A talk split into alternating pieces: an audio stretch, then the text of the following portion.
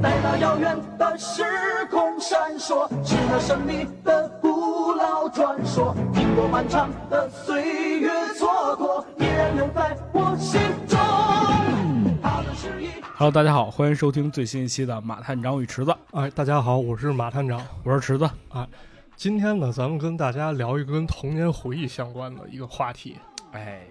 这这可能聊童年回忆了。对大家也会比较喜欢了。嗯，首先呢，咱们先把咱们的思绪啊放到二十年前，哎呦，啊，那时候还没我呢。还没你呢，不可能啊，肯定有啊。嗯，呃，这个时候呢，咱们通常在放学回家的时候，可能会干这么一件事儿啊，五点来钟啊，家里爸妈可能都刚回来，嗯对，这时候呢，偷偷摸摸跑到客厅，摸出打开遥控电器视，哎，锁定哪个节目呢？锁定中央一套啊。嗯这时候应该是有动画城啊啊，对啊！印象中看完动画城就接接着看大风车，对，还有大风车。可开心了啊！但是啊，不知道大家有没有印象，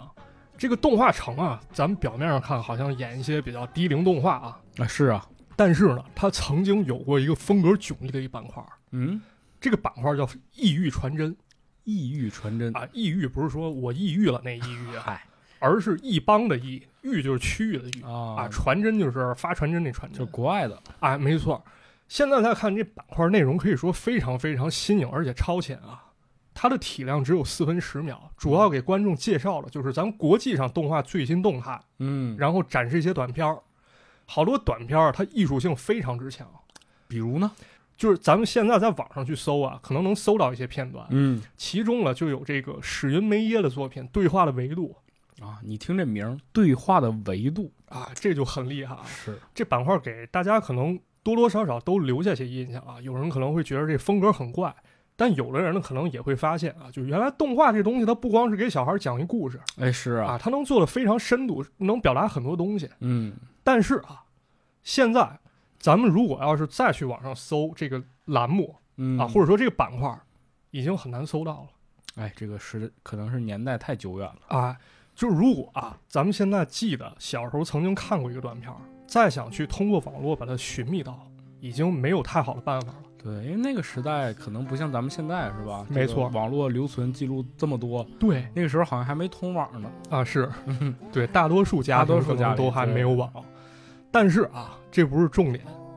现在要跟大家说的重点是什么？在咱们国产动画领域，其实也出过这么一档子事儿啊，啊。这段故事可能现在说有点难以置信啊。先问池子一问题，啊你有没有这种感觉？就是你小时候，我清晰记得我小时候看过一部动画，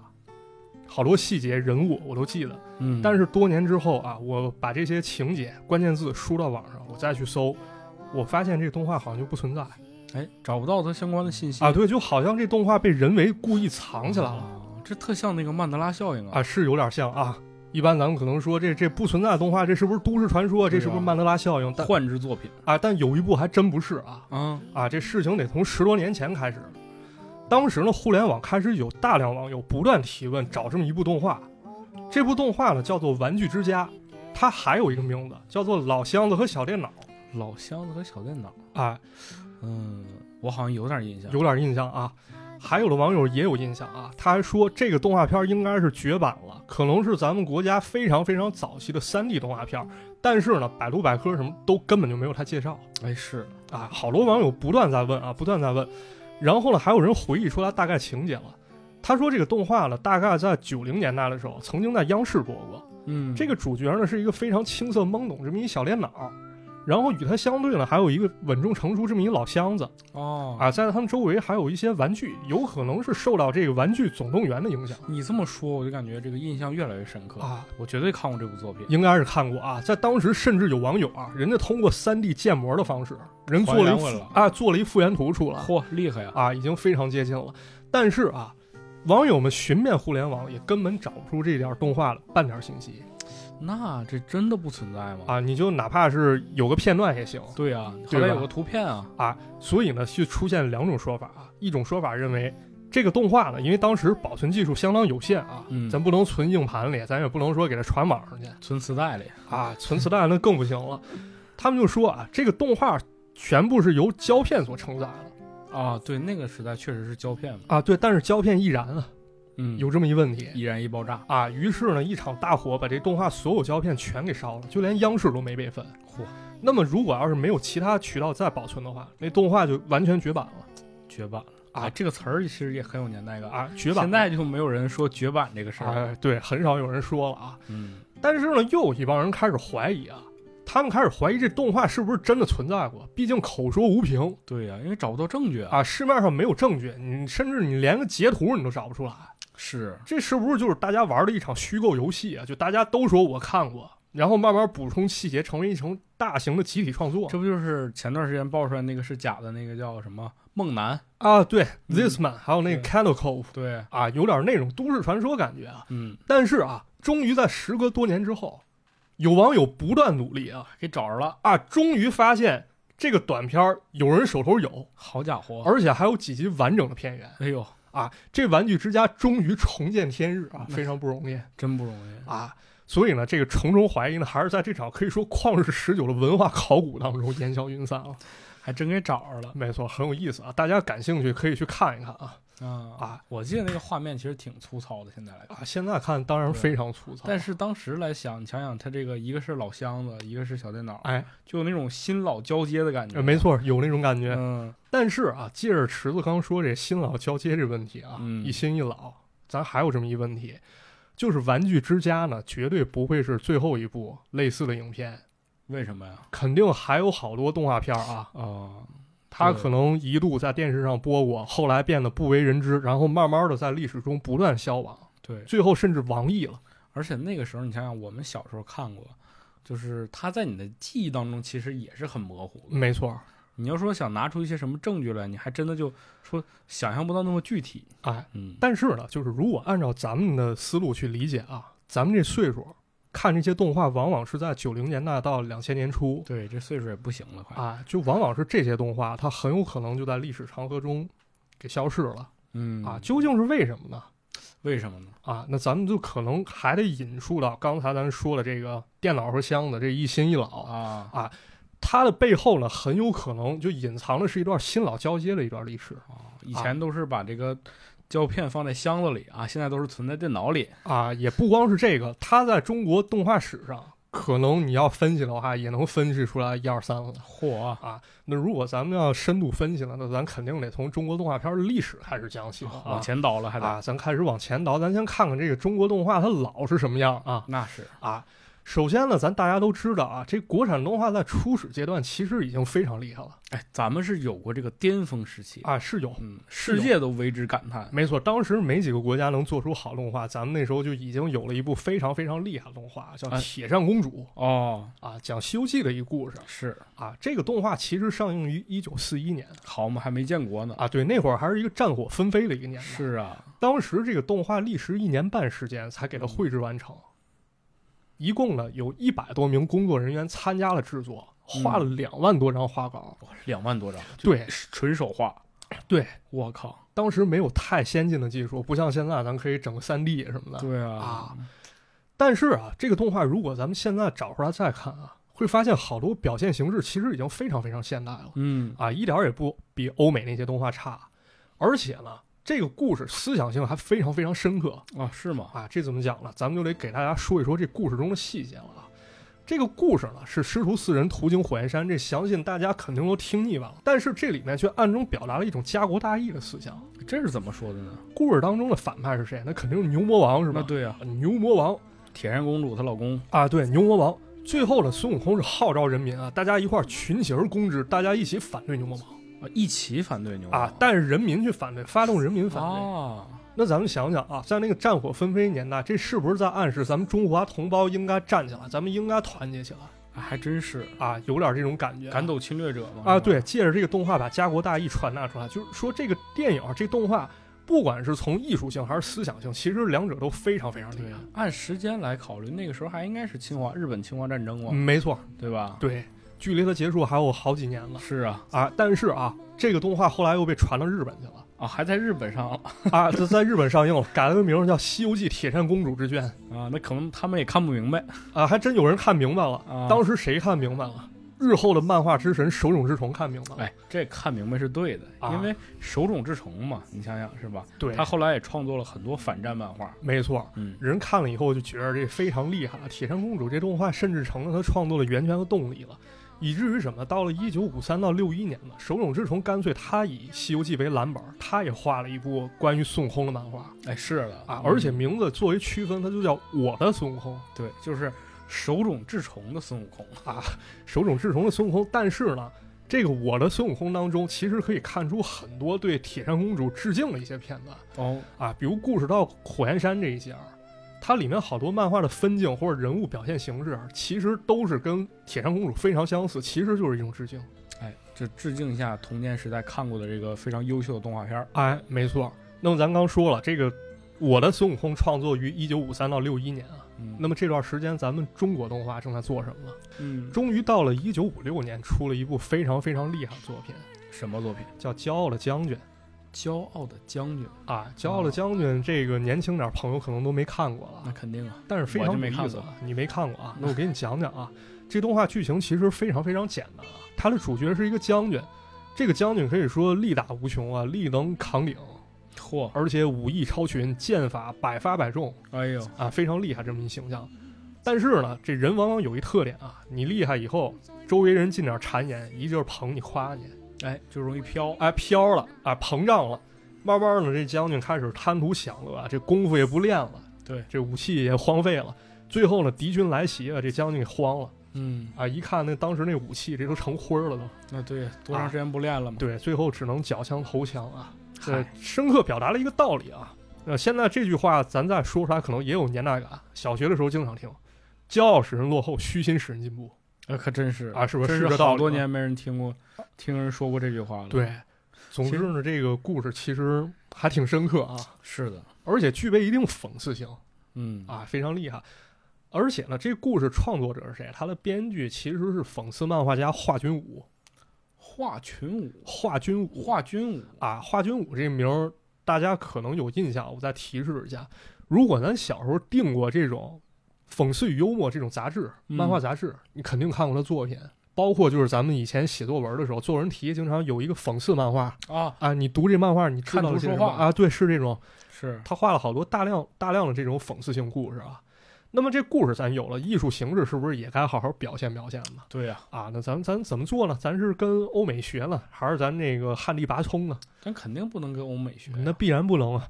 这个制作组就想，咱们中国有好多传统文化素材对啊，咱可以从那儿学。所以呢，当时好多艺术工作者呢，他们就跑到北京、山东、河北，找来了大量古代的绘画、雕塑、建筑资料，嗯，最后前后花了一年时间，把这二十分钟的动画拍好了啊，就这个骄傲的将军，啊！对，这《骄傲将军》其实也非常非常厉害啊，很多这个这个影评人啊，或者说国际动画界的一些评论者，嗯，他们都认为这部动画是中国学派的开山之作嚯，这啊评价地位这么高，啊，非常之高，因为它可以说是一个标志性作品啊，嗯，而且画面上随处可见的都是中国传统式的美学。哎，真是，这怎么讲呢？比如说这个将军啊，这将军如果大家看过这动画，可以看可以看出来啊，他的这个衣服穿戴、动作、神态，包括这脸啊，这脸简直就是一个京剧脸谱的翻版哦，啊，大量借据借鉴了咱们这个传统戏曲的元素嗯，啊，而且这个台词啊、背景音乐、表现形式，其实都有一种戏曲的韵味儿在里面。嗯，啊，这配上这故事可以说非常非常贴合。于是呢，在一九五七年，著名的上海美术电影厂提出了一个口哎号：呦探索民族风格之路。还真是，啊，就是我们应该从民族里面去找一些营养，去发掘啊，从传统文化中汲取营养。所以呢，在往后十几年啊，咱们能看到好多好多这种特别好玩的动画，填补咱们童年真啊。的是，啊上美场那两年可真是那高产啊，真的是风光无限啊！哎呀，啊，举个例子啊，比如说咱们现在打游戏，咱老说哪个哪个游戏它主打水墨风格嗯，啊，这好像很超前很厉害啊。对，但其实啊，这都是咱们一九六零年玩剩下的那是啊，啊。当时呢，就出了一个水墨风格动画，即便你没看过，小时候你妈肯定给你讲过。小蝌蚪找妈妈，哎，，没错，就是这部动画是啊。但这个动画背后呢，其实也有一段故事啊，非常有意思什。么故事？啊这个动画其实有一个原型，它这个原型呢是齐白石的作品啊，叫《蛙声十里出山泉》哦，啊。那么这齐白石作品怎么来了呢？这就要追溯到一九五一年，也就是说这个动画上映前九年。当时呢，齐白石去老舍家做客嘿呦，这两大高手，啊，高手对决切磋嘛。老舍说：“咱创作张画得了。”嗯，随手拿出一本书啊，找了这个清代诗人查慎行的一首诗，叫《刺史军西边步月韵》。嚯，诗云一句：“萤火一星沿岸草，蛙声十里出山泉。啊好嘛，”而且这首诗创作的时候也是有背景的啊。这个诗人查慎行当时因为弟弟查四廷这个因为有诽谤这案子在身，嗯，所以呢他受到牵连。再看“蛙声十里出山泉”呢，其实就有这种意思啊，呃，所谓流流言蜚语。哎，对，啊，正如蛙声一样，你看着很微弱啊，但是顺着山能泉够传出去，啊传出很远。嗯，于是呢，老舍就说：“齐白石先生，咱这个画画蛙声十里出山泉嘛。”但是最后齐白石呈现啊，他没有画青蛙，而是画了一条长长的山泉和蝌蚪。啊，这怎么解释？首先呢，有蝌蚪的地方肯定会有青蛙吧？哎，对啊，啊，其次这个青蛙也是蝌蚪进化来了吧？对，成长来的，对吧？就是我不画青蛙，但是我能把蛙声十里这感觉给传达出来。哦，啊，很有意境啊，非常厉害。到了一九五九年呢，动画导演徐景达就构想了，这齐白石这画可以练到印到这个脸盆子上，咱能不能把它做成动画了？其实在这儿啊，得插一句，哎很多人其实不知道这个，已经不知。道哎，这个很多我们家里用的，比如说盆儿啊、碗儿啊，搪瓷大大脸盆子，哎，对，底下是有一个水墨画的。嗯没错，尤其是当你倒满水之后，你看着这个水光啊粼粼，波光粼粼。哎，一看到哎底下这个水墨，就感觉像动起来一样，对非常好看。对啊，但是它只是在脸盆里动，咱能不能让它在画面上动起来那呢？肯定能啊，啊，这动画工作者一开始也拿不准，他们先做了一实验啊，嗯他们拍了一个几分钟一短片儿，叫就叫水墨动画实验。水墨动画实验，啊，相当于一个试水啊，他先做了几个小场景，让这水墨动画先给它冻起来。终于到了一九六零年呢，前后一年多时间，这小蝌蚪找妈妈才被拍了出来哎，对。啊但其实呢，这个东西它其实相当于是按照咱现在话来说叫定格动画，啊！因为它是一张一张画出来的。。对然后电影咱们不是有这个二十四帧嘛？对，那相当于它就是每一帧都是一幅画儿。非常非常不容易啊！嗯你就想让这水墨风格跃然纸上，达到中式意境，肯定不是一个特别简单的事儿啊。哎，而且每一张画的都要那么好，你看，对，在这之后呢，还有好多民族风格浓厚的单品作品诞生啊，形式也是多种多样的，哎，比如呢，比如剪纸动画，呃，确实，啊，剪纸动画。咱们现在学界公认的第一部剪纸动画呢，出于一九二六年，叫《艾哈迈德王子历险记》。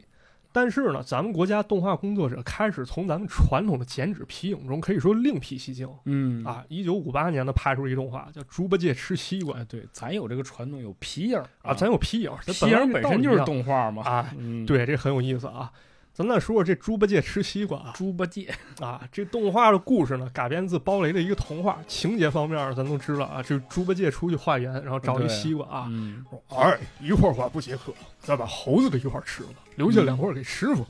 哎，啊，最后嗯哎给师傅留一块儿的，剩下给师傅也说得过去啊，最后一个都没留，啊。对，是不是特别像早晨起床？哎，要不早饭别吃了，再睡十分钟吧。嗨，一会儿一看，哎，十一点 了，哎，反正都睡过了，不如跟老板请个假算了。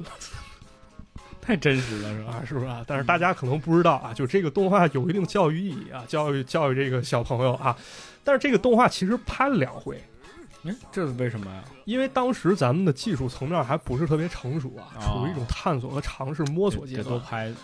第一版动画拍完的时候呢，这个画面抖动的非常厉害。嗯，于是呢，动画工作者们二话没说，他们又花了一年重新拍了一遍，你说这多有毅力啊！多有毅力！你你说说搁现在哪有说重拍的了？重拍了不可能上映了得了呗。啊？对啊，就差不多就行了吧。这种精神其实和这猪八戒吃西瓜正好是背道而驰的嗯，啊，很有意思啊。一个是艰苦卓绝，一个是是吧？随翻就弯儿对对对，还有是什么？还有咱再提聊一个木偶片儿。啊，木偶片儿。木偶片儿，这嗯木偶片儿大家可能也都看过，之前电影频道老演啊对，啊。说到木偶片儿，不得不提其中一部叫《神笔马良》嗯，啊。现在可能大家都不知道了啊，一说马良这年纪小朋友问了，说那唱歌那个吗？是啊，那马良吗？不是啊，其实它是一个童话故事啊你。这么一说吧，马良唱歌那我也不知道。 你也不知道是吧？这就是隔阂 啊。对，啊嗨，这，就是隔阂。嗯咱接着说这个神笔马良这故事啊，就咱们理解中的这马良，嗯，这故事背后其实也有一段故事。哎是，首先呢，这个《神笔马良》是儿童文学家洪俊涛的原作啊。这洪俊涛小时候啊，家里日子过得很紧吧，他又爱看书，然后又喜欢文学，但是也没有钱去供养自己爱好是啊，很难买书或者说能够去写作创作。有这么一回呢，这作者洪俊涛看见同学口袋里面啊插着一支钢笔，啊，哎呦，那个年代有支钢笔，，对，那个在当时，你像有根钢笔，你还能插到兜里，那你这就是知识分子那对对嗯对，啊！你 你就是知识分子，你就厉害。这洪俊涛可以说非常羡慕，因为有这笔就能创作了。嗯，终于过了一段时间，洪俊涛的叔父送了他一根用旧了钢笔哎，那也行啊啊，但是这钢笔其实用到咱们现在来看啊，已经是坏了，啊，这笔尖儿已经磨损非常严重，而且它漏水儿。就你装到口袋里，可能你这衣服你 就就就就被一染蓝一大片，啊，对，但是呢还能写。这洪俊涛特别特别开心啊，走到哪儿都带着他，甚至有这么一回学校搞跳远活动啊，这钢笔不小心丢了。啊，他发现这件事儿的时候已经很晚了，但还是跑回学校，在这沙坑里把钢笔给刨出来。太爱惜了，所以这段经历啊，在洪俊涛长大之后又被他想起来了，他就想要不咱搞一个跟笔有关的这么一故事吧？嗯，啊，于是呢，这神笔马良就应运而生了哦，啊。这这马良是不是其实就有洪俊涛身上影子啊？对啊，一个叫马良的小朋友非常喜欢画画啊还得到了一支笔，啊，对，一开始没得到笔的时候，啊他想画画，他买不起笔，他只能在沙滩上画。嗯，后来呢，他想拜师，但是人都看不起他，觉得他是一穷孩子，啊，最后呢，终于得到一支神笔，他没有这个为富贵去这个屈服啊，去向他们屈服，反而为老百姓去做一些善事儿。是啊，讲了这么一个故事。终于呢，一九五五年的时候，这个故事啊也被拍成了木偶动画，成为了第一部在国际上获奖的中国美术片，非常非常厉害。大家太现厉在害了，啊，如果大家有兴趣去看的话，但你可以会感觉，哎，就这木偶这这动起来，这怎么这么神奇啊？对，啊，就是你感觉好像你就是你的玩具活过来了，哎，对，嗯，这个木偶片儿可以说延伸很长啊。印象中，直到一九九一年，还拍了一部非常非常厉害的木偶动画，嗯，叫《眉间尺》。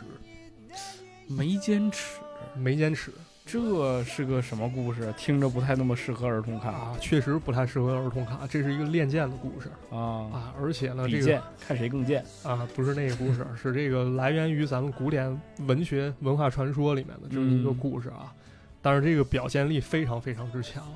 是个武侠吗？稍微带点那感觉啊，啊。大家感兴趣可以去看一看啊，也可以算是一种比较先锋的一种尝试啊是的，啊，既带传统文化，又带着一种先锋的实验性质。但是呢，说到这儿啊，一个问题就出现了，这眉间尺这木偶动画其实已经是一九九一年出了九一年了，啊，嗯九一年的时候，这时候在拍木偶动画。其实有点跟不上潮流了。稍微有点儿啊。嗯你要说作为实验性质，可能还能说得出去。但是呢，时代总归在发展。对，记着，在一九八零年的时候啊，其实就出了这么一部动画，叫《丁丁战猴王》丁丁战猴王，啊。这个动画其实有很大的解读价值啊。首先，这故事咋回事儿呢？这丁丁战猴王嘛，这主角肯定是那丁丁啊嗯，啊！丁丁是一个小孩儿，叫小丁丁啊哎，啊！有这么一天呢，这小丁丁正在家看电视呢，看的是《大闹天宫》。哟，上美场出的啊，那个就是这经典动画《大闹天宫》。对看了一会儿呢，这小丁丁非常自觉啊，把电视关了，学习去了那这跟现在孩子可不太一啊，样。学习做功课啊，做功课这你做功课去了，那画面里这孙悟空人不乐意了啊那我正演着呢，啊，说我正演着呢，你这个小丁丁啊，你你怎么不看我表演了？就是啊啊，不行，咱俩比试比试，那就比试比试呗。比试比试啊！这小丁丁说，我这学习呢，我是为了学科学文化哦， 啊，那知识就是力量嘛，对吧？跟孙悟空比，他也不害怕，因为人丁丁是科学之子。科学之子，啊好这家这伙，快赶上铁臂阿童木了啊！那是啊，对他手里就有一把金钥匙啊，哦这金钥匙咱都知道，以前可能八九十年代说的比较多，这金钥匙是知识的金钥匙，哎，对，科学的金钥匙打啊。开这个未来世界大门的金钥匙，没，错，这个孙悟空呢就跟小丁丁比了几场啊，结果他的这个法术啊，啊、这怎么说来着？什么什么妖魔鬼怪， 什么美女画皮什么妖魔鬼怪，什么美女画皮，啊？对，什么刀山火海，什么仙境诡计，结果嗯对都比不上科学哦，啊，还是科学更胜一筹。还得是这个赛先生，对，最后呢，孙悟空不得不向小丁丁拜师啊，跟小丁丁说：“我虚心跟你学习，我学习科学技术，好嘛，很有意思啊，这非常契合当时的主题啊。猴王也有下跪的时候”，啊啊，是啊，当时人们都说啊，知识就是力量哎，这是真的啊嗯，不过啊，表面上看这好像是一个让小朋友好好学习文化的这么一故事啊，但是啊，咱们再深挖一下，这里面好像有一种象征意义，这怎么说呢？如这好像是一种历史的转折。嗯，你有没有发现，之前孙悟空代表的是一种旧和传统哎是，啊，新代表一种科学和现在的潮流，对吧？如果要是说这种历史转折啊，回归到动画方面，其实也是这个逻辑吧。嗯，也是这个道理。咱们如果要是想和时代接轨，想面对风起云涌的未来，那么以往我们精耕细作的中国动画也必须得变啊，那肯定，啊，肯定得在技术层面突破，适应未来发展。于是呢，当时间发展到九十年代前后啊，咱们就能看到很多现代探索的案例，比如呢，比如啊，比如咱们先说第一个，叫《少年黄飞鸿》。哎，黄飞鸿我喜欢，啊，《新少年黄飞鸿》这个动画呢，可能看过人有点少啊。但是如果小时候咱看过这个《漫画世界》这杂志，嗨，你肯定看过一部作品叫《泡面超人》。那肯定，这《泡面超人》的作者叫啥？他作者叫陈小运。其实，一九九九年前后呢，这作者陈小运还干过另一件事儿，就是参与了这个动画哎，，参与了这个《新少哎年呦黄飞鸿》的制作啊、这个动画呢，其实是咱们中国啊第一部民营企业制作的一部动画。哦，个人做的，别看现在啊，就做动画好像很简单，你网上你报个培训班儿，但是在当时真的很难。嗯，首先缺人才，对呀，其二呢缺资金，嗯，你拍动画是很烧钱的。第三呢、缺技术和方向，是，这怎么拍呢？那基基本上在那年头就是异想天开那是，啊，对，就妙想天开嘛。最后啊，这动画生生干了三年，干上了，做上了啊。就这片子制作人员啊，最小的才十六岁嚯，啊，最大的也就二十七岁。都挺年轻的啊，呢，都非常年轻，嗯平均年龄，记着他当时报道说过，就二十四岁嗯，啊，一个年轻化团队，而且这个动画背景啊，当时是非常少有的三 D 制作嗯，啊，背景用三 D 做，可以说耗费精力背很景大。用三 D 做，对哦他这个人物其实还是咱们这个二维动画那挺厉害，啊，最后呢说这个动画牵扯了很大精力啊，说这电脑干废了四十台，四十台，四十台电脑报废了。那个年代，那个年代，哎呦，那年代代可能那电脑算力也确实不足，你要做三 D 那可能 得掂量掂量。但是那年代电脑也挺贵的呀，是啊，你想我家是零一年左右有的电脑，对，那时候那电脑可一几万块钱是啊，你想想，就那时候，啊，你干废四十台电脑去做一电做一动画，这都百万级投资了，对，百万级投资。还有呢，扫描仪废了三十台，好家伙你，画完那扫描，还有纸啊，纸你得画吧，这纸差不多也就用了三吨吧，哎呀，太这不差环不保多了，啊。终于呢，这动画给拍完了，但是啊，这动画花费了无数的心血，但是动画质量并不是特别的高。为什么？首先，这个故事情节非常简单，它一共分为三篇啊，嗯成长篇、勇闯篇、威震篇，其实讲了少年宗师黄飞鸿成长一故事，啊，但是呢，节奏把握的不是特别好嗯 啊，经常会剧情拖沓，啊然后中间可能有一些这个疏离感啊，前后衔接不是特别好。是，其次呢，就是这个人物画法，好多人也诟病，就这黄飞鸿宗师的形象啊，你怎么看怎么像克林、啊，克林、秃林、小林林。是抄人家七龙珠吗？有点那感觉啊，就是这画法，尤其那眼啊，就是就是一个勾，一个横，啊一个点儿那种画法。嗨这，黄飞鸿很像克林。最后这个动画啊，我印象中他在电视上确实播过一段时间，嗯，也在小孩当中火过那么一段啊。因为当时确实关于武侠风格的动画确实少很少，啊，大家都爱看。但是过了段时间呢，这风潮立马过去了。对，据说呢，这动画最后啊，他就收回三分之一的成本。据说当时这制作组还有一个计划，就是拍完《黄飞鸿》，可能还想再拍一拍方世玉，啊，嗨，再给大家去展示展示这个广东本土的一些民间英雄啊。但是最后收效特别特别不好。然后包括还有一个细节，就当时召开记者会的时候啊，记者想拍一拍制作人员，被老板拦下了。老板说不行，就是你一旦拍了以后啊，你发出去了，这几个人很有可能就被挖走，嗨，这动画可能就做不成了这就让我想起啊，这个去年特别火的那个黑童话《悟空啊。》，是吧？对，也是一样的，是是哎这道理啊，当时人才确实稀缺啊，侧面能看出这么一问题。还有一个例子是什么呢？就是同年的时候啊，上美厂制作了这么一部动画，叫《封神榜传奇哎呦，这个我可看》，过，这看过吧？啊，这有意思啊，这太有好意看思了啊！不知道大家看没看过啊？大家肯定也看过肯，定看过啊！嗯一一听这片头曲，肯定大家就有印象啊对，来大家听一下，啊！来听一下啊，这非常带劲啊，气嗯势万钧，非常非常现代啊，好挺有听意思，哎好听。据说啊，这是咱们中国第一部运用数字化电脑技术制作动画哦，开始也电脑也制是作用电脑了，啊，开始电脑制作，所以呢，这肯定是一次非常非常伟大的尝试啊那肯定，啊！而且这个故事当中其实也有很多现代的元素啊嗯，啊，而且那个人物画风我记着也特别好看了，对开始人物画风其实开始偏向一些日式风格了。对对对，啊，而且故事也比较流畅啊，有一些很好看的点在里面嗯，啊，而且可以看出它是一个面向全年龄的作品是，啊，不光是给小朋友看了。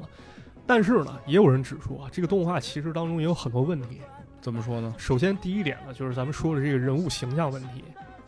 啊，还是这个借鉴的可能有点过分了成，分有点过多。比如哪吒当时有个必杀技啊，叫灵珠风 暴拳，他举手投足之间啊，就比如扬起这胳膊啊那个啊动作，特别像谁呢？星矢啊，啊，天马流星拳，对是吧？而且这动画当中好多这妖魔鬼怪，其实特别像穿着圣衣，对我现在就想到就是他那个。可能就是在颜色上比较绚丽，对对，但是他那个穿着和形象就特别像那个《圣斗士》里边的各种各样的角色。对，咱猜测一下，很有可能啊，当时因为圣斗士在咱们国内很火啊，当时最早好像叫女神的圣斗士哎，女神的圣斗士，啊，当时太火，可能说从那里面借鉴一些。而且除了这个之外呢，这动画还有一些问题啊，怎比么如说这个动画的帧数明显很低嗯，啊，一卡一卡卡一卡啊，的，一顿一顿的，对，而且呢，可能是动画制作组想要避免这种缺陷，它这个动画中频繁使用一种景别切换的一种手法，嗯就是什么呢？就好比这是一个全前景，这是一个全景，嗯慢慢慢慢拉到这个人这块儿，嗯，就变成一个中近景好，啊，这块儿可能比较省成本。对，它为了弥补这缺陷，但是啊，别忘了那个年代是缺资金、缺技术、缺方向的嗯，啊，这样的举措好像就是一种特别无可奈何的一种举措，因为实在没有办法。对，也是，毕竟是在这个动画的发展期嘛，对你，像技术本身就跟不上，然后资金也没有那么多，对我们能够去说勇敢的借鉴，然后做出这么一部动画，其实已经很不容易了。其实已经非常非常伟大了啊。人是并不是说我不想做好，而是说很多现实的因素必须必须要考虑。哎，真啊的是，然后呢，时间就来到二零零六年了。这时候呢，咱们中国首部原创巨型魔幻三 D 动画好家伙哎呀，哎啊，《精灵世纪这我也看过》，，看过吧？看过，啊，看过吧？这个真好。啊啊，这是一部三 D 动画。，啊对对对对，我记得，当时看非常厉害，因为记着小时候啊，咱们一说三 D，往往想起来可能是美国那边或者欧美制作的一些动画，对，就是当时的这个“三 D” 这两个字儿啊，代表就是高级，就是先进，对就是厉害。嗯啊，当时一说三 D，咱可能先想了啊，超能勇士，啊，哎，猛兽侠对对那种对三对 D。但是当时咱们看到《精灵世纪》的时候啊，会发现它这三 D 做的其实比这个超能勇士好到不知道多少对，很细致，啊，非常非常细致啊，嗯非常棒。本来啊，这个动画原定要播四集，嗯，但是呢，最后咱们只看了两集，哎呦，然后它就没了，就销声匿迹了。对对对，啊，至于原因呢，有好多种说法啊，甚至可以用“众说纷纭”这词儿来形容。有人说了，这是制作方在业务拓展的时候，结果被他合作方给坑了，这怎么说呢？然后陷入官司纠纷了啊啊，比如授权什么这方向、合同这方面肯定有啊，出现纠纷了。也有人说了，说是因为做这种精致的三三 D，你太实诚了，这东西太烧钱，太烧钱了，你做的话就一个结果，你入不敷出，嗯，最后实在是没有办法再拍下去了。哎，所以呢，咱们再看这一阶段动画啊，好多动画其实有一个共通点，他们想要在技术方面不断去学习，不断去进步，不断尝试。对，咱们把这个故事风格方面做得越来越现代，哎，让大家去看。另一方面呢，咱们又得在市场上不断去试错，得看看这东西到底做的行不行，就大家接不接受？哎。但是呢，你想去尝试，并不是那么简单，因为像技术、资金、内容定位、人才这些问题，个个都很现实。对，啊，你但凡一个解决不了呢，这动画可能就废了。嗯，不过呢，这个时候也有人开始说了啊，一些观众开始挑毛病，说现在呢，国产动画最引以为傲的民族性已经所剩无几了，也有道理，反也正有道理对，啊。因为我们其实，在追求技术的同时，就是要学习一些外国的一些东西，是吧？哎，然后融入到我们自己的时候，你就会发现有点夹生，对，有点儿对蹩脚吧，或者说嗯一味去模仿，有的时候甚至忽略了，就直接洋气了对啊，这个可能也不是一个特别好的事儿啊。所以呢，咱们再看这块儿啊，这个当时做国产动画面临很多很多问题，做出来动画水平呢也是参差不齐的。这刚好就解释了咱们开头提到那问题，嗯，为什么咱们小时候看过那么多国产动画啊？它当时明明在电视上播过对啊，啊，但是后来呢，完全销声匿迹了，没有人记得，就好像对王毅了一样。是，啊，只能说它是一次比较伟大尝试，哎，但是呢，影响力实在有限，嗯，很难让人记住，或者说在来回来去去播放，没有办法成为经典啊。对，咱再举个例子啊，开头咱聊聊《玩具之家》啊，有人说啊，这是咱们国家第一部 3D 动画，嗯，这说法有争议，因为怎么说几呢乎是同一时期还有一部动画叫《太空特警》哇，这太空特警啊，现在大多数人其实认为《太空特警》是第一部 3D 动画。啊，但现在你你看还有人知道吗？基本上没有人讨论了。对，就是这个第一其实是一个很重的这么一名号。嗯，你说到第一，那肯定是能够载入史册的，对啊，但现在基本上看不到人讨论，好像已经社会性死亡了。所以就是说，这些作品呢，他们可能会想办法去尝试啊，比如说在那个缺资金的年代，他去尝试三 D，但是呢，他又遇到很大的问题。这种伟大的尝试，“伟大”两个字在现实面前往往是脆弱真的是，的啊，嗯，呃可歌可泣啊。但是这种尝试也绝对不是说没有意义。对，我觉得，因为你想想，在那个年代，正是我们国家整体在发展的时候，对，其实你想想，技术的进步是离不开整体的这个国家大发展的。没错，经济发展到一定程度，其实它就会拉动很多东西开始往上走了。对。比如说像这些 3D 动画，对，刚开始我们说这个 3D 动画特别的费钱嘛，嗯，但是到了一定阶段之后，你会发现，哎，好像制作 3D 比这个制作 2D 要便宜了，啊，就很有意思。因为当时很多这个计算机普及了，然后更多的计算机技术进入到这个民用状态了，啊，对，从业者也多了对，从业者开始多了。你对像咱经常能听到这个学电脑什么上啊，上哪儿哪儿哪儿什么对对学对科哎研学，哎，就是这些其实都是在培养这些一使用电脑技术的一些人才嘛，因为这个学的人更多了，嗯所以说造成的就是这个使用这个人才的成本就下降了。啊，同时呢，它本身是在这个数字信号在这个电脑当中嘛，对它，的复用性也就变高啊，了。复用性很高，哎，所以说你制作这一个人物，你让他去动做这个动作，然后一会儿再做那个动作。如果你要是说画画来讲，那就得画好几张，没错，所以说这个时候成本一下子就下来了。对，而且稳定性也更强了对呀、啊，嗯，然后这个时候你会发现很多人开始，那就那咱们既然有这个低成本高效率的这样一个技术，我嗯，们就可以大部分大范围的去试吧，对，是吧？这个时候你就发现，好像中国国产的这个三 D 动画就越来越多了。啊，对，越来越多对，比如说你像那年就是突然会出现一个叫《侠岚》，啊，侠岚对，《侠岚》当时是打着这个中国火影的这个旗号、啊，对，中国版火哦对影，当时我在这个我们 在上学的时候，有人就说：“哎，又出火影了。”就出火 影了，我说中国出火影了，那咱们不得把日本干得一愣一愣的啊、好后来，但是看到之后，你就会觉得，嗯，还是有待提升的啊，是有待对提升，但是它确确实实成为了很多这个小朋友心目当中对于中国动画的一个第一个印象。一个一团小火苗，对，哎而且你发现它是侠岚，啊，侠它是个武侠类对的。对对对，背靠咱们对中国传统的一些东西啊，之前马探长不也说了吗？我们之前就开有一段时间大胆尝试，忽然发现就是中国很多传统文化被抛弃了，啊，对被丢掉了。对这个时候的动画人就发现，我们是不是应该把这些东西再找回来？啊，咱再捡起来对，但是你想想，这个三 D 动画和水墨没法结合呀、啊，是很就难。我们要从哪个角度去结合呢？这个时候武侠其实就起到了一个非常好的作用。啊，比如说，咱后来能看到这个非常就是尺度之大啊，但是确确实实引领了一段潮流的这个“画江湖之不良人”。哎，对，这个不良人其实已经当时成为一个社会热点了，嗯，很多人开始讨论这个动画是不是适合小孩看了。啊，对，对，你知道当时就是我有一个同学啊，啊、他 QQ 的名儿就叫不良人，啊，好嘛！就到这种程度了因为那个时候的三 D 技术可以说达到了一个非常就是呃非常巅峰的状态了。它的这个人物模型做得非常的好，嗯然后包括一些其实你在描绘这个人的脸模的时候很重要 啊，你的表情，要不这恐怖谷效应啊。呢？对啊，你嗯对说你做的方方正正的，也不像个人，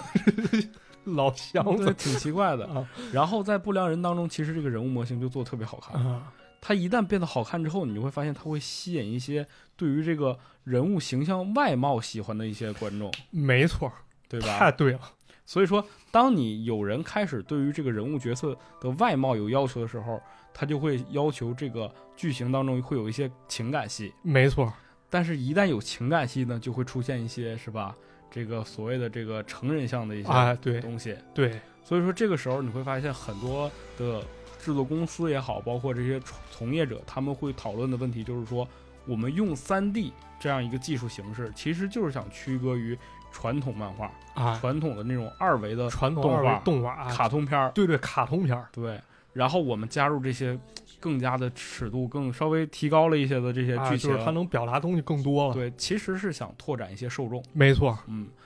既然他把这个受众能够提升上，更多的人能够看到的情况下，他其实给这个市场也能更多的可能性吧。啊，然后也就会发现，其实，在那个时候，我们马上就觉得这个动画呀，已经不仅仅是动画片儿那么简单了。对，它从各个角度来讲，它的这个表现形式、它的故事剧情、它的整体的市场反应，都已经感觉到我们是可能要通过动画创造出一个有点意思的东西了。啊，可以是吧找到一条我们的路线了啊，对你想想，这个一四年《不良人》，对，一五年就出了这么一部可以说炸翻市场的一个动画没电影错，，叫什么？叫叫《西游记之大圣归来哎，《大圣归来》》啊，现在其实来讲，《大圣归来》也是国产动画这个里边儿，就很多人会提到的一个东西吧。啊，对，因为当时确实诞生了一个名词儿嘛，叫自来水。自来水儿，哎，对，对，因为这个当时可能他也请不起那些官媒去做推荐，对，结果呢，有的人看了这部动画之后发现，我靠，真的牛逼，没然错后。就在网上开始铺天盖地的帮他宣传。嗯，而且那个年代，你像一五年，正是这个网络开始是吧对大流行的时候。对对对，嗯，那个年代我突然间开始意识到，这个流量可以不用关了，啊 啊，对是？吧？对对对，嗯，大家现在可能已经没有那个概念了。然后这个随着网络的发展，《大圣归来》可以说是一炮而红，嗯当年的票房成绩达到了九点五亿啊，啊，非常之高九点五亿，那个年代我的天啊，甚至被当时这个《人民日报》评价为这个中国动画电影十年以来少有的现象级作品。现象级作品，这个很重要啊。对，所以说这个《大圣归来》的这个成功啊，可以说就是加快了这个中国动画再往前走的这个步伐。哎，它让这个市场也见证到了动画的可能性，对，嗯，然后呢，其实也让这个更多的观众开始对这个大圣啊《西游记》这个故事又开始觉得，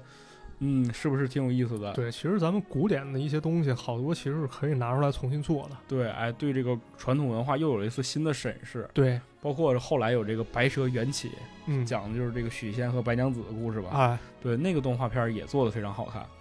然后到近两年，一啊九年吧，我记得是对，哪吒哪这个吒魔，对魔对哪吒，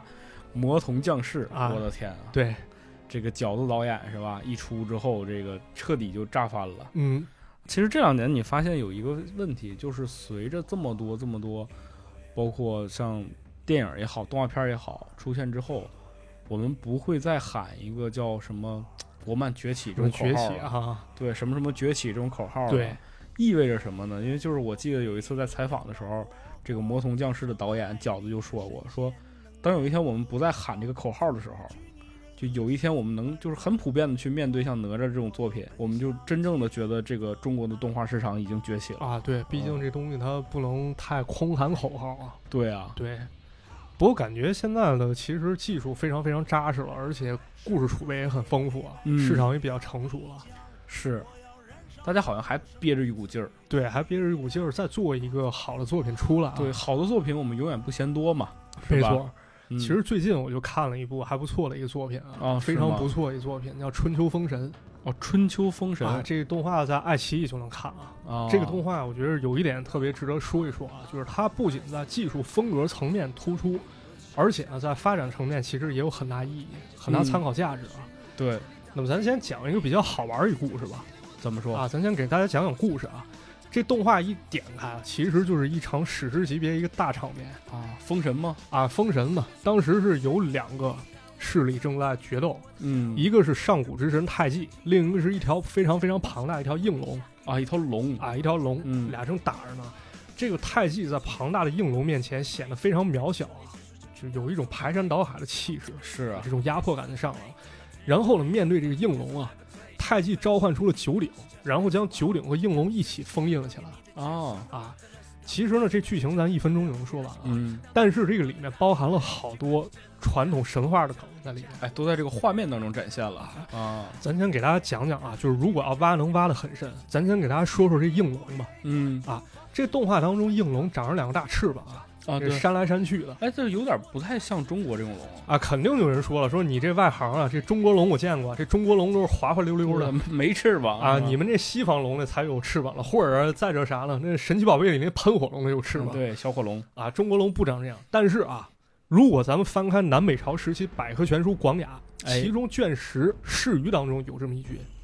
有翼曰应龙，有异于哦，有翅膀的叫应龙。哦，所以说人这叫硬龙啊，人人这个书上就说了，说人应龙就该长翅膀。啊啊到了明代呢，有一刻书家胡文焕，他也画过应龙，人那画面上那应龙确实也长着翅膀嗯，啊，这就是咱们中国的东西。哎，啊，这个不假啊你看咱这个是吧？才疏学浅了，啊，露怯了吧？这、这个东西，所以说咱们有时候对于这种传统的一些东西嘛，可能还是有一些亏欠或者忽略啊。对，但是如果咱深挖，确实能看到很多有意思的东西、啊，嗯其实说明这个制作组还是挺有良心的啊，非常非常用心。嗯而且呢，咱接着往后讲啊，更有意思。啊。这个应龙呢，在传统神话当中啊非常非常重要，嗯，可以说左右着历史的进程这么这么重要啊？啊。首先先说一个啊，《苏史会要》里面有这么一句：“应龙附图出于河，地则之以画八卦。”这怎么解释呢？也就是说，这个应龙啊，启发了八卦的发明啊，啊。应龙附图出于河，从河中出来了，地泽之参考他画出来八卦了。哦，当然也有一说啊，说这《苏史会要》中这应龙其实写作龙马，两种说法，龙马嗯啊，是另一种东西。到了黄帝时代了，这个应龙又开始发挥重要作用。《山海经·大荒东经》里面就说了，这应龙杀蚩尤与夸父，这啊非常厉害啊！把这个蚩尤和夸父，当然这有可能是种族啊，因为夸父他逐日去了嘛，对啊呀他也死了。有人认为这夸父可能是一个族啊，啊一，族群给他们干垮了，这很厉害这啊。这群特能跑，反正啊，这立下汗马功劳啊。嗯，然后又到什么时期了？大洪水时期这都有他啊，都有他发大水了。当时大禹治水，这应龙就有一份儿啊，啊，他就帮忙去了他帮忙前那大木头是？啊。所以说这个应龙可以说屡建奇功啊那是，啊，但是啊，一旦被惹毛了，你就完了，也够你吃一壶那了。 肯定啊，人这么大能耐，没错，这钱塘集就说了这么一句话啊：“应龙闻之，天地昏蒙而万物疲矣。好嘛，”啊，也就是说，这应龙如果要发起威来，你这毁天灭地嗯啊，它有着残暴的一面。所以这动画当中这应龙啊，刚好就对应史书当中记载就是正搁这发火呢，啊，它参与了历史，就可以看出它在这动画中是很重要的一个角色。嗯啊而且呢，它也有残暴的一面儿，对，刚好把这这方面给还原了要不让人给封了呢，啊，给封了。那么说完了应龙啊，咱们再说风和治水这两回事儿啊。哎，咱刚讲了这个应龙帮助过大禹治水，对吧？这之后发生了什么事儿呢？嗯，咱都知道夏朝建立了，对，对吧？然后呢，天下共被划分为九州。对啊，咱都说这九州九州嘛。嗯然后呢，这各个州的青铜呢就被收集了上来啊。嗯当然，有人说这是禹干的，也有人说是禹的儿子启干的。嗯总之呢，收集上了青铜了，然后铸成了象征九州的九个鼎哎，一言九鼎啊，就是这九鼎没错。咱说这个一言九鼎，问鼎中原，问鼎之心，前途问鼎。对，就这些跟鼎有关，其实都跟这个典故是嗯啊有相关的鼎是一种象征嘛，啊，没错。但是呢，这个鼎被造出以后呢，历史它总是动荡和更迭的啊。嗯你方唱罢我登场，嗯，对，这个九鼎呢非同一般啊。像咱们刚才说这个前途问鼎，这九鼎呢，相当于是传国之宝。啊，那你前途问鼎，你没事儿总打成这个，那说明什么呢？你想颠覆啊，这人政他权狼子野心啊，搞不好他篡权。这个九鼎呢，可以看出它是一种权力的象征啊。嗯哎，那么这个墨子耕助就说了啊，说夏后氏失之，殷人受之；殷人失之，周人受之。什么意思啊？夏朝灭了以后，殷殷人人商朝拿了，对，殷商嘛，啊，他们拿到之后呢，又完蛋了，又被这个周朝给灭了啊。但是到了秦灭周之后啊，这九鼎下落不明了、丢了，啊，丢了。呃，为什么丢呢？或者说怎么丢呢？有两种说法啊。有有人说了，说这是战乱年代啊，金属不够用，啊，那怎么办？这九鼎就可以给它熔了，做成兵器啊。对，跟咱们那小时候学那过秦论啊，里面不是有注一以句为哎，萧风笛助以为金人金人十二啊，啊，正好反着来反过来啊，，对。当然也有人说啊把它这化了，啊，当然这也有人说啊，这九鼎在运送过程中给丢到泗水了。啊，泗水，啊啊！传说秦始皇、汉文帝都想办法去找过这九鼎，因为你嗯找着你就很厉害啊、啊啊！但是没找到。那么回归到这动画里面啊，这故事正好给九鼎下落一个交代啊。这上古之神在封印的时候，他就说了，九鼎的力量太大，足以毁天灭地，颠覆天地的秩序。那么落到坏人手里，肯定就遭殃了，是吧？嗯？所以呢，这个太极把九鼎啊，还有应龙，他俩都给封印起来了。 啊，这是不是连上了？是不是不是有这种感觉？一分钟说完剧情，其实里面已经包含很多很多梗了啊。态度，这感觉这每个展开都能讲一集，啊，没错。所以经过这么一段查找啊，咱们不难看出，这动画对于传统文化其实还是做了很大考据功夫对的啊。我觉得现在吧，其实很很大一部分人就是看到这个画面之后，就说哎，这个龙带翅膀就不看了。啊就你没往深研究，你永远都不知道啊。其实人家这个比你更有文化啊，这这嗯确实是啊，其实对可以开启一种包容性的心态啊。咱那们兼是收并蓄去看一看也可以。嗯那么咱接着说啊，之后呢，咱们刚才讲的那块儿，其实算是一开头一引子啊啊呵，啊。之后呢，桑沧海桑田啊，时光如白驹过隙，转瞬即逝。很快呢，就到了多年后了，大周末年。嗯，但是呢，这故事其实是架空历史啊。这个大周呢，不是说咱们那个周朝周杰伦那周，而是许魏周的周你等会儿，啊。你这你这这么比喻这个传统文化不太合适吧？呃，就是你得知道那字儿嘛，就那周是那三点水儿搁一周那哎周周就是咱说那个周朝，啊。这个周呢其实是这个五大洲的周，啊，就啊给它隐去了啊。这会儿呢，画面上又出现了一首童谣啊童谣啊，怎么讲？日将升，夜将落，桑弓击带，大周垂没。其实这童谣也有梗，啊里面也有梗。这如果你看过《东周列国志》的时候，你就能看出来，这段对童谣其实就改编自小说第一回当中，周宣王听到了那句谶语啊谶语，啊。当时呢，街上有好多小孩儿嗯，都在传一个童谣，就是是咱说这谶语，叫什么“月将升，日将没，掩狐击服，己亡周国”。哎，这周国要废了，啊，亡国之兆啊，暗示未来这个幽王淫于褒死嗯啊，天下大乱了啊。那么接下来呢，这故事的背景就展现明白了，主角冒险就登场了。啊，果然呢，这个幽王不幸上天，他在神秘力量的操纵之下了，想要重启封神遗迹当中的一个万仙阵，对抗神明。这是要干啥呀？他有野心啊，嗯，结果呢就朝野混乱，民不聊生啊。另一方面呢，这主角也登场了，他的名字呢就叫做这个韩姬。这姬呢，其实就是咱们这个刚才童谣当中“三公鸡带，大周垂没嗯”啊，对应到《东周列国志》里面，就是这个掩狐姬服，一个竹字头下面一个旗哎对，那个姬咱以前这有一个节目叫《烧鸡湾山经事件》啊，，对。就是那字儿，对啊对，对，就是他可能这个名字啊对于这个故事情节也有一定暗示啊。嗯这个主角韩姬呢，身负血海深仇啊，他想拯救黎明于水火之中，嚯然后就去寻找什么？寻找九鼎哦，这是个寻宝故事啊！他把九鼎中强大力量得找出来，是不是凑齐了能许愿啊？这不知道，因为现在还没有播完，嚯啊，还没播完，大家有点感兴趣可以好奇看看啊。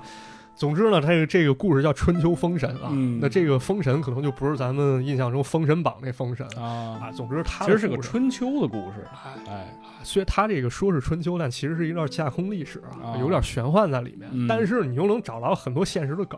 是啊，啊，现实典籍中的梗，这就很有意思啊。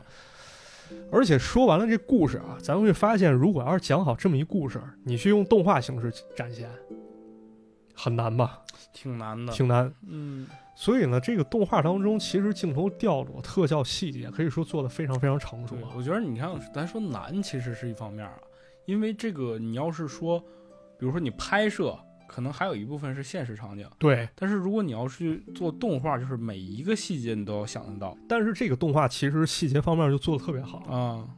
就已经达到一种哦壁纸级别了。壁纸级就是你截一个，其实那景儿就非常好看了。就是上一次我你听到这个评价是叫新海诚，当年啊，现在成壁纸级别是吧？嗯啊，这为什么？咱得说说它制作方面啊。这《春秋封神》制作方面有很大进步。嗯，首先呢，在以往过程当中呢，啊很多从业者其实选择的是一种半隐形流程制作动画。嗯这怎么讲呢？就是说场景呢，咱在引擎中做，啊，对，但是角色这些部分呢，相当于是单拎出来，然后再用玛雅等软件额外去做对，它是两套系统啊。但是春秋封神制作团队呢，他们做到了一种全引擎流程嚯，啊，引擎全流程。他们用的引擎是什么？虚幻四哎，这我熟啊就你熟啊经常玩游戏的啊人，肯这定知道，打游戏的肯定都清楚啊。而且这制作团队呢，还不断研发一些插件儿嗯啊，保证这个引擎能够使用的更好啊。然后还跟一些知名引擎公司做一些合作，所以呢，整个动画在制作的效率还有这个质量、效果方面那你要这么说，它这每一帧都是壁纸，我是可是相信的啊嗯，那肯定是对，确实是人背后确实有硬核技术支持，对，对他这块儿得到很大提升啊。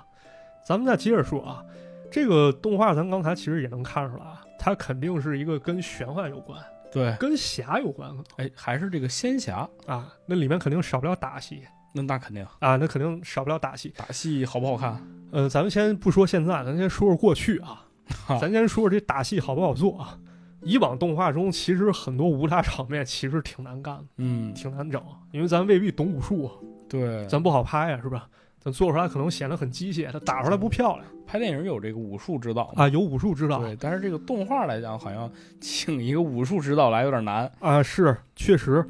于是呢，咱们在一些动画当中呢，其实可以看见他们制作组在有意使用一种方法，叫什么方法？什么方法呢？这个我没法概括啊。但是咱们看刚才说那《精灵世纪》，其中第一集当中啊，嗯这文具国国王查尔里跟玩具领袖叫凯拉是吧？这对俩人打过一场不是？啊，那俩人比划的招式，其实完全是借鉴了《精武英雄》里面陈真跟霍廷恩比武那段儿。哦啊，，也就是说，如果我不懂武术的话，我可能会去从电影中寻找一些灵感哎，用人家这个拍好的这个动作，啊，去我去汲取人家一些经验啊，我去嗯看看人那招是怎么打的。但是啊，这春秋封神制作组就没这么干，他们反而要避免呢，就是这种比较趋同的武打戏场景啊那怎么办呢？他们一方面呢找这确实懂武术那些演员啊，咱进行行一些写实动作捕捉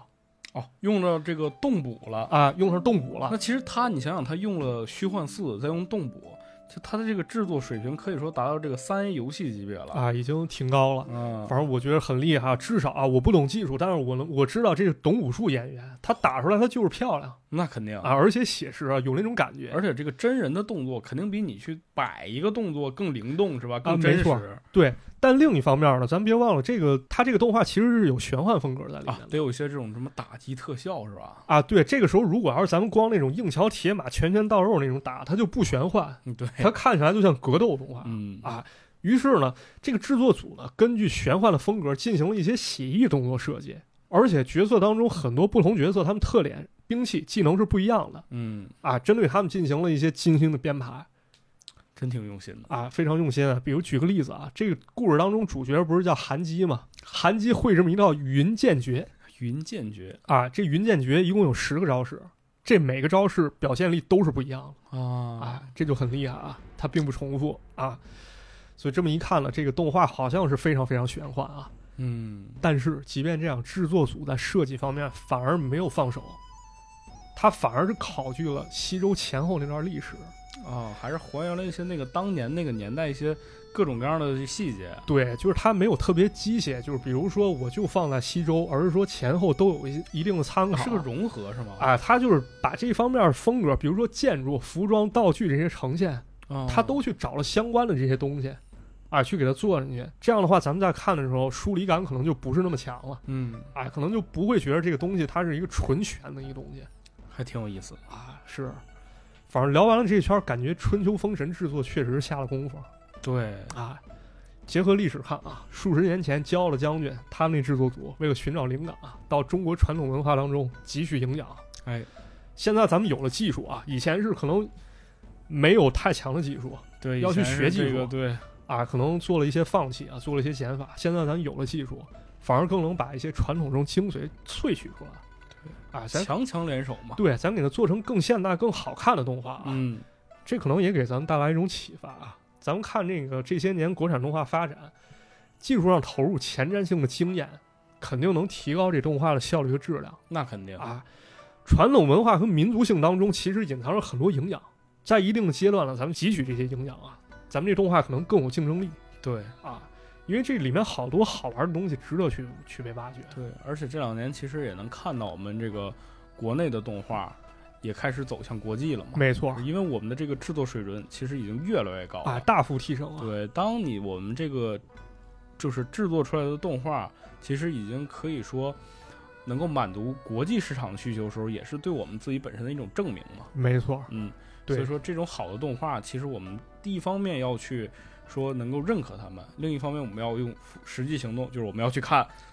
啊，对，这肯对定是啊我，们这要个看这些好的动画。其实说白了，咱们作为观众，可能咱们只有一点诉求，就是我真的想看点好东西。哎，对，啊，对，嗯那么这个时候呢，可能我们反而需要对国产动画有一些期待和关注啊那是，啊，嗯，这样的话，咱国产动画会越来越好啊。在自己家门口就能看到这么多好东西，不用对走远了。没错，嗯，对。那么最后再说一重点吧，这《春秋封神》在爱奇艺就能看哎，爱奇艺是吧？啊，大家嗯对这儿呢、可以去听完节目，咱大家去看一看啊对，啊，这里面其实还有好多好的东西值得去发掘，像咱们比如刚才讲这九鼎，讲这应龙嗯，啊，这真的只是其中的一个太小太小点了对，啊，大家可以再去看一看啊，对格局很庞大。也希望大家这个在我们评论区留言是吧，来反馈一下大家伙看的这个感受，哎，包括你觉得这里边儿还有哪些可以挖掘的点。如果你觉得有意思，啊、我们节目也会以后再讲一讲给大家。哎，好的、嗯，那行，那这期节目呢，其实就差不多了。啊，就到这里了。最后要去看动画片儿啊，哎，去看动画片了，嗯再见了啊，拜拜